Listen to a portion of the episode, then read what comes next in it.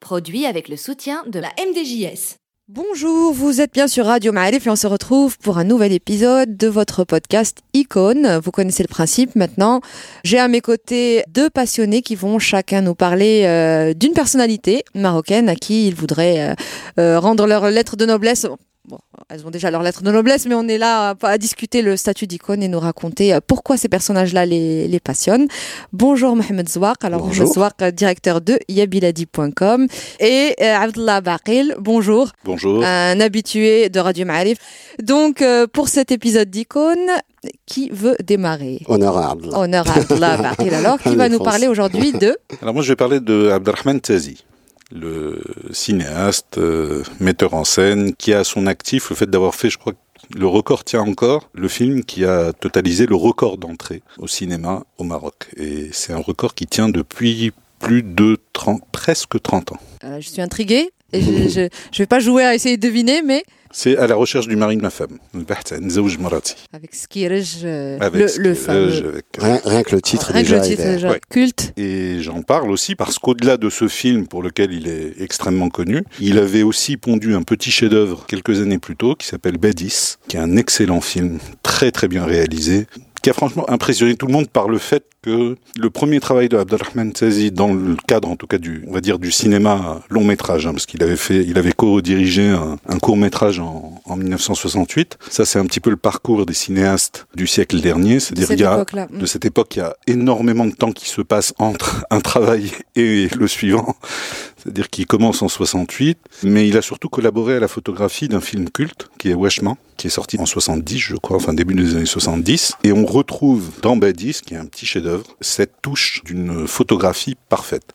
Ce qui est très rare à l'époque par rapport aux films qui sortent, qui sont un petit peu faits à la va-vite. Et c'est aussi peut-être l'un des tout premiers cinéastes, parce que si on ressort l'histoire, du cinéma marocain, il y a il y a du très bon, hein. Weshma, je, l'ai cité, il y a Derb il y a des choses qui sont très centrées sur les sujets, mais ce qu'on reprochait énormément au cinéma marocain, bon d'abord, on savait qu'il travaillait avec des moyens qui étaient extrêmement limités, et le fait même que les réalisateurs, pour arriver à réunir le budget nécessaire pour arriver à faire un film. Entre-temps, ils avaient euh, trois, quatre idées de films et ils avaient une fâcheuse tendance à essayer de les mettre toutes les quatre dans le même film. Ce qui fait qu'on a eu parfois beaucoup de mal à suivre.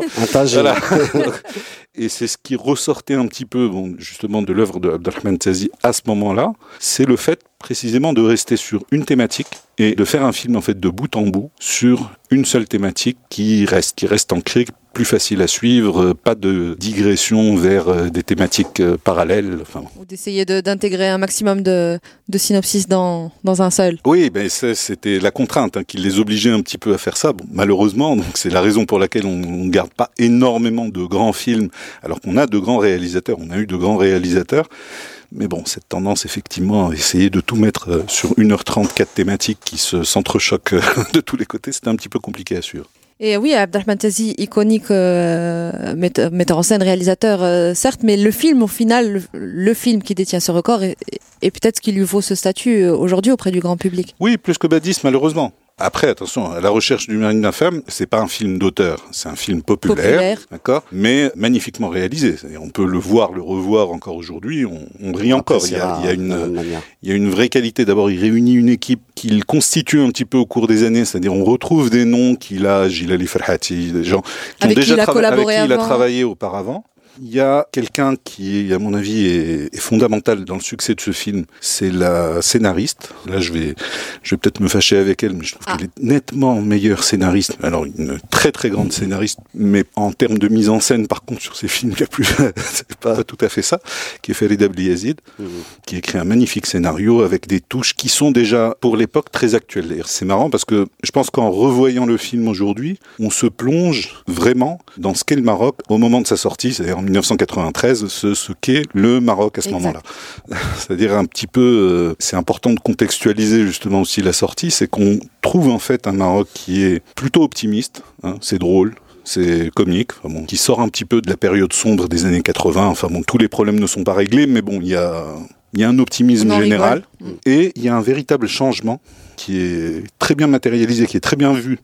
Dans Dans- l'âge des femmes, enfin des. des- L'âge des femmes, justement, et avec justement la petite dernière, donc qui est jouée par Mounafto, celle euh, qui doit épouser, qui est clairement dans une sorte de modernité. C'est la seule qui se promène dans l'espace public.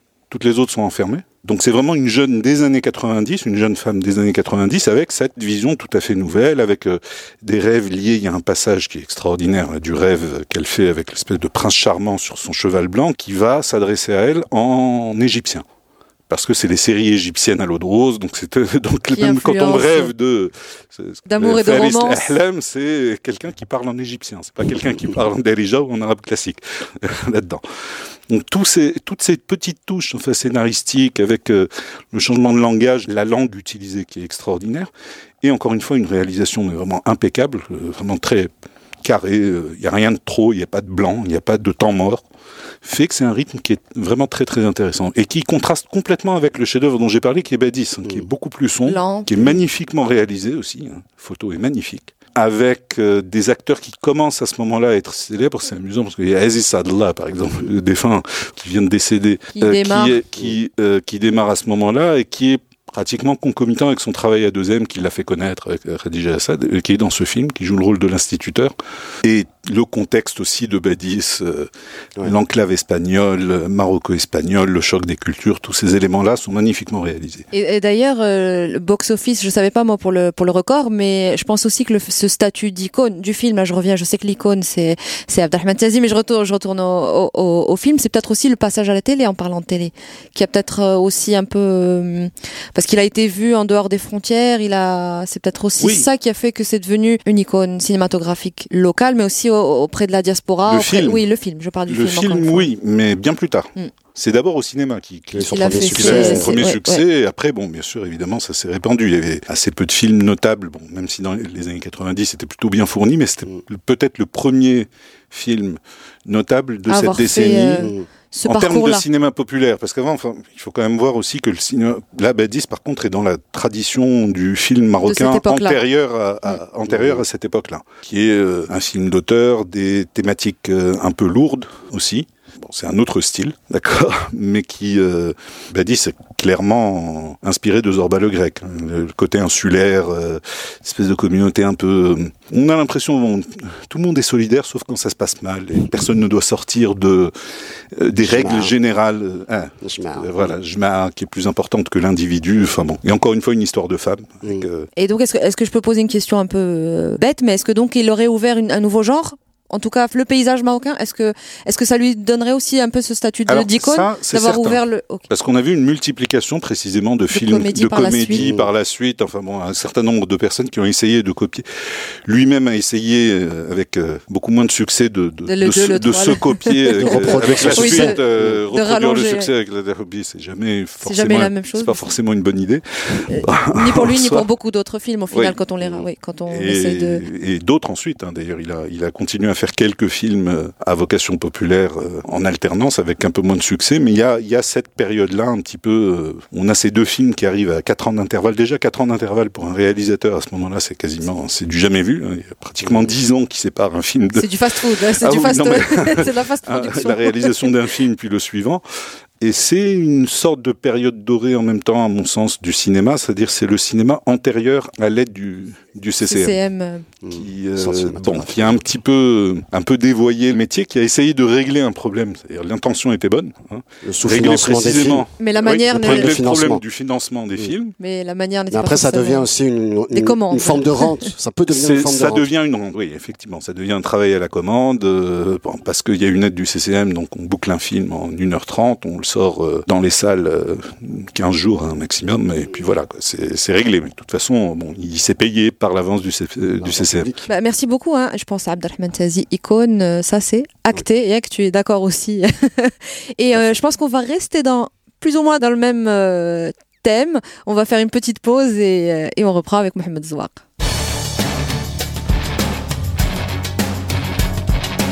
Et donc une deuxième icône avec Mohamed Zouak, je te laisse présenter ton eh bien, icône. Mon icône, je voulais parler de quelqu'un peut-être qui n'est pas extrêmement connu, en tout cas beaucoup moins connu que Sitezi euh, au Maroc. Euh, C'est une femme marocaine qui a passé une bonne partie de sa vie en France, Isa Genini, qui a monté. Alors d'abord, elle est partie étudier en France Euh, en 1960. À 18 ans, elle est rentrée à l'INALCO, qui est l'Institut des langues et des cultures orientales à Paris, et elle est vraiment, elle a voué sa vie au cinéma.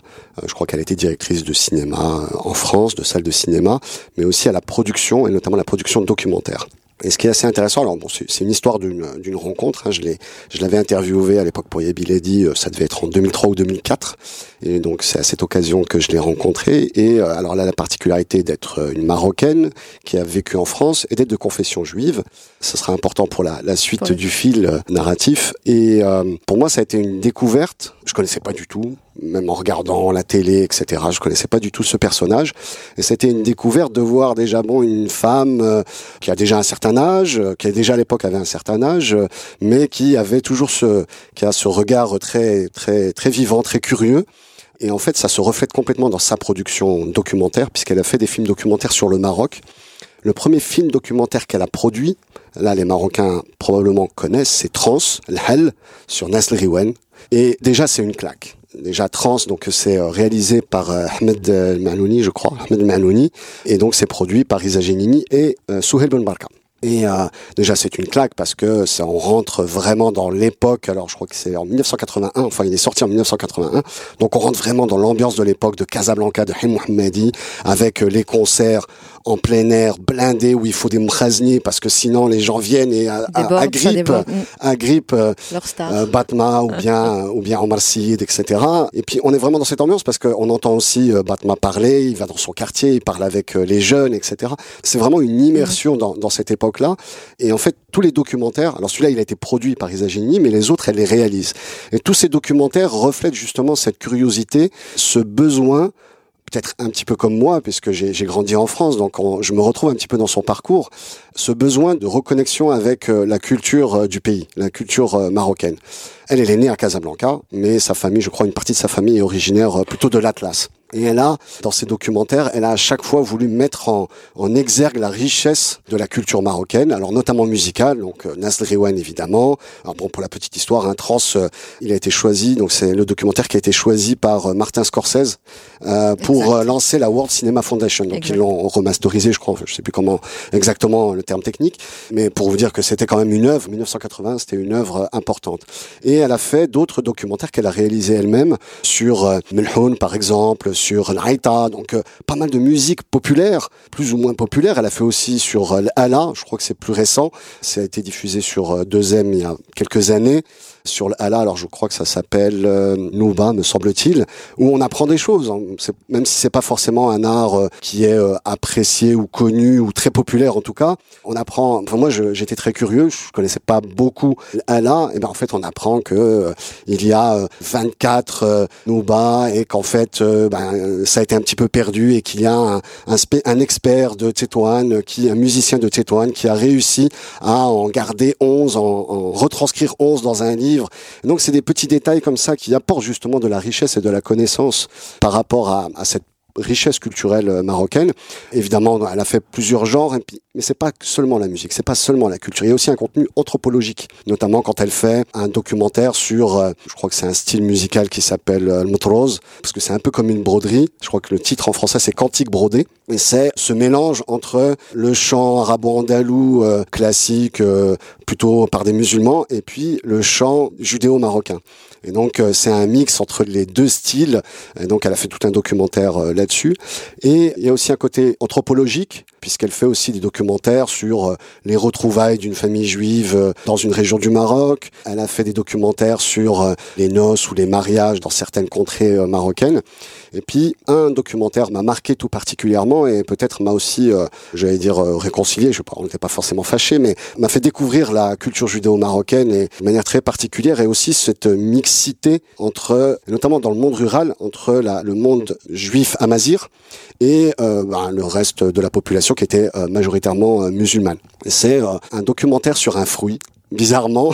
Donc c'est pas anthropologie. Enfin, il y a un côté anthropologique derrière, mais c'est un prétexte. Mais c'est un fruit extrêmement important pour la fête du Sukkot, la fête des cabanes, une fête importante pour le monde juif. Et c'est un fruit, un agrume, qui ressemble à un gros citron et qui est euh, cultivé entre dans la région, dans l'anti-Atlas, entre Agadir et euh, à peu près. Donc euh, ils appellent ça la, la vallée du cédra. Ça, le fruit s'appelle le cédra, du, qui est issu du cédratier, et qui en fait est, est, évoqué dans un livre saint, je crois que c'est le les, les Lévitique, me semble-t-il, qui est évoqué, et qui est extrêmement important pour les Juifs, et donc ils achètent ce fruit à un prix extrêmement élevé, plusieurs centaines, voire quelques même, parfois quelques milliers d'euros pour les meilleurs spécimens de ce fruit. Et donc il est exporté vers les États-Unis, vers Israël, etc. Et il y a toute une histoire de ce fruit qui existe, qui est endémique, qui vient d'Asie, mais qui est endémique à, cette région. depuis 2000 ans. Et euh, c'est les Juifs qui ont intégré cette culture du cédratier. Et ça a toujours été les Amazirs non juifs qui cultivent encore aujourd'hui, qui cultivent cet arbre d'une certaine façon parce qu'il faut qu'il soit à l'abri du soleil, sinon bah, il n'est pas accepté ou il n'est pas bon, hein, il n'est pas aussi bon qu'il le faudrait. il y a, euh, des besoin, règles, quoi. Voilà, il y a, besoin de beaucoup d'eau, il faut qu'il soit à l'ombre, etc. Et tout ça m'a fait découvrir en fait, bon déjà une région que je connaissais pas forcément, la région de Teliwin, etc. Mais moi je suis plutôt du nord. Mais en plus cette culture euh, juive euh, amazir euh, mélangée. Et en fait on voit qu'en la réalité pour un franco-marocain qui a vécu en France, où le conflit israélo-palestinien était extrêmement prégnant. Et puis redécouvrir qu'en fait, euh, oui, je savais qu'il y avait des juifs marocains, que euh, l'histoire de Mohamed V, etc., pendant le protectorat français, pendant la Seconde Guerre mondiale, tout ça je mais apprendre ou redécouvrir ou découvrir de manière plus précise cette cohabitation, cette coexistence. Alors par la suite, il y a eu des documentaires hein, qui ont été faits sur euh, la coexistence des juifs marocains. mais ça, c'était un peu la première fenêtre. Mais, là, oui, mm. pour moi, bah, c'était 2003-2004. Euh, il n'y avait pas beaucoup de documentaires de ce type-là. Et voir ça, voir qu'en fait ça datait de plusieurs euh, siècles, de plusieurs millénaires, et que c'était complètement quelque chose qui était complètement naturel pour euh, des régions qui sont des régions plutôt reculées. C'est pas Casablanca, c'est pas Fès où on, sait qu'il y a des quartiers, il y avait le Meller, etc. Non, là c'est, on est vraiment dans des villages et vous avez le chef de tribu Amazir qui va accueillir un rabbin juif qui va venir pour certifier la qualité de ce fruit du cédra, etc. Donc pour moi ça a été une vraie découverte et c'est cette femme, Isa Genini, qui m'a permis un petit peu de prolonger justement cette quête euh, identitaire, j'allais dire, cette redécouverte de tout le patrimoine, toute la richesse, à la fois musicale, patrimoniale, mais aussi anthropologique euh, du Maroc. Et je trouve que son regard apporte vraiment quelque chose. En plus, c'est, je pense, la richesse des documentaires de Isa Genini. Elle a remporté beaucoup de prix hein, par la suite. Et donc, pour moi, ça a été vraiment une découverte et je trouve qu'elle n'est pas assez connue au Maroc par rapport à la qualité de ses œuvres documentaires. Donc, euh, en tout cas, qu'elle gagne à être venue. J'ai vu que Abdallah acquiesçait beaucoup pendant. Oui, parce que moi, je suis originaire du Sud. Je suis originaire du Sousse et pour nous, et c'est amusant que tu le soulignes parce que pour nous, en fait, on a toujours su qu'il y avait une cohabitation avec les Juifs. Mais, mais, mais curieusement, dans les villes, c'est-à-dire partout ailleurs au Maroc. L'info n'est pas arrivée. L'info on avait l'impression que l'info n'était pas arrivée et que ceux qui représentent le judaïsme marocain, ce sont euh, les Juifs séfarades venus d'Andalousie et donc mm. les, les, urbains. Et toute cette part de la culture juive marocaine euh, dans le pays qui est ancrée, qui est millénaire, comme tu le dis, c'est-à-dire mm. que deux, deux fois millénaire qui est complètement passé sous silence. Mm. Et comme si c'était quelque chose qui n'existait pas. Donc il y a un certain nombre, et c'est amusant parce que, comme je te disais, c'est-à-dire, bon, pour nous, ça allait de soi. Et on s'est jamais aperçu qu'en fait, hors de ceux qui vivaient, parce qu'il y a une grosse concentration, en fait, il y a une concentration particulière dans la région du Sousse, même plus que dans, du côté de ma région, même plutôt dans l'autre versant du Haut-Atlas, d'ailleurs, dans la région de Ouarzazate, mm. euh, Goulmima, euh, bon. Et on a constaté ces dernières années une sorte de redécouverte de ce patrimoine. Par exemple, bah, dans le cas typique de Goulmima, il y a un carnaval. Il y a un carnaval juif qui est organisé tous les ans à Goulmima. Il n'y a plus aucun juif. Il n'y a plus que les clés euh, des, maisons euh, dans lesquelles ils ne, vivent plus. Mais, mais par contre, mais cette tradition juive a été conservée par la population locale musulmane, musulmane qui fêter le carnaval juif, donc avec les juifs de la même euh, communauté. Tout le monde parlait la même langue, euh, personne n'était arabophone. Et ils ont gardé en fait cette, euh, cette tradition. Ils continuent, continuent à, à faire vivre ce. Parce que ça fait partie de la culture locale. Et puis bien sûr, bien sûr. Mais c'est amusant parce qu'on a, on a vraiment ce décalage-là parce que quand tu en parlais, c'est pour ça que j'acquiesçais parce que vraiment, on, pour nous, ça allait de soi. Mm. Et on ne s'est jamais aperçu qu'en fait, dans le reste du pays, c'est quelque chose qui n'est pas connu du tout Mm. jusqu'à très récemment où on a un peu plus accès à, à à ces l'information. informations-là. Bah, du coup, je rebondis un peu, pas Mm. connu du tout. Là, on parle de cette tradition, mais au final, euh, Isa Giannini aussi, c'est peut-être une icône euh, un peu occultée aussi, ou alors connue Oui, par les milieux. bah, c'est c'est plutôt ceux qui connaissent bien les documentaires, le- euh, mm. euh, peut-être festivaliers. certains, Mm. oui, les festivaliers, certains euh, juifs marocains qui vont forcément la connaître Les parce qu'ils ont découvert euh, le documentaire. Elle a quand même fait 20 documentaires entre 1981. Elle a produit ou réalisé, la plupart réalisés, entre 1981 et 2007. Oui, donc c'est il y a du 20 volume. documentaires. Euh, dont plusieurs sont, sont primés. Et effectivement, ce que disait Abdallah est, est vrai, c'est que à la fois, moi je pensais que j'étais euh, celui qui ne connaissait pas parce que j'avais grandi en France. C'est pour ça que je t'ai fait la Voilà, remarque. mais C'est-à-dire en que même nous qui avons vécu là, il y avait en fait un Et en décalage dans réalité, les depuis, que je suis au Maroc, depuis 2007, je découvre que, qu'en réalité, déjà, la connaissance de l'histoire juive marocaine, elle est, malheureusement, elle est pas, elle est insuffisamment enseignée. Donc, À partir de, de- depuis quelques mois, ben, il a été décidé qu'elle sera enseignée. Et surtout, moi, j'ai découvert, en tout cas, d'une, par une bonne fenêtre. C'est-à-dire que euh, j'étais dans l'état d'esprit très politique, le conflit israélo-palestinien, et puis je l'ai découvert seulement par le prisme de la culture. Et on parle pas du tout ni d'Israël, ni de politique, ni rien du tout. Non, c'est la culture marocaine, ancestrale parfois, etc. Et donc il y a la partie juive qui était effectivement, j'avais l'impression d'avoir euh, d'avoir un manque à combler, mais même sur les autres thématiques, l'Aïta, Allah. etc. En fait, on, on découvre des choses et je me rends compte que même des Marocains qui ont grandi au Maroc sont plutôt peu connaisseurs de la richesse culturelle en fait. Alors bien sûr, il y a certains qui connaissent tout parce qu'ils s'intéressent vraiment, mais mais quand on parle avec mes, des, des cousins, etc., on se rend compte ou des copains, on se rend compte qu'en réalité, on a une, une connaissance très superficielle de euh, la richesse culturelle marocaine, que ce soit la culture musicale, etc., mais aussi des us et coutumes, un petit peu, euh, enfin voilà, le côté anthropologique qu'on découvre dans ces livres. Et moi, j'ai découvert dans ces, Dans dans documentaires, documentaires, pardon. Et elle a fait aussi un livre sur l'histoire et la culture euh, du Maroc. Mais moi, j'ai découvert énormément de points de détail sur des choses qui n'ont rien à voir d'ailleurs avec la culture juive, mais qui sont des éléments qui font vraiment partie du patrimoine et de l'anthropologie et de l'histoire marocaine. Et c'est pour ça que j'invite vraiment euh, les auditeurs et les auditrices à, à découvrir ce- tous ces documentaires, euh, très riches documentaires. Bon, bah voilà, deux icônes audiovisuelles à, à découvrir ou à redécouvrir. Merci beaucoup les amis. Merci. Merci. Isa Giannini pour les Merci. icônes et Abdelrahman Tazi.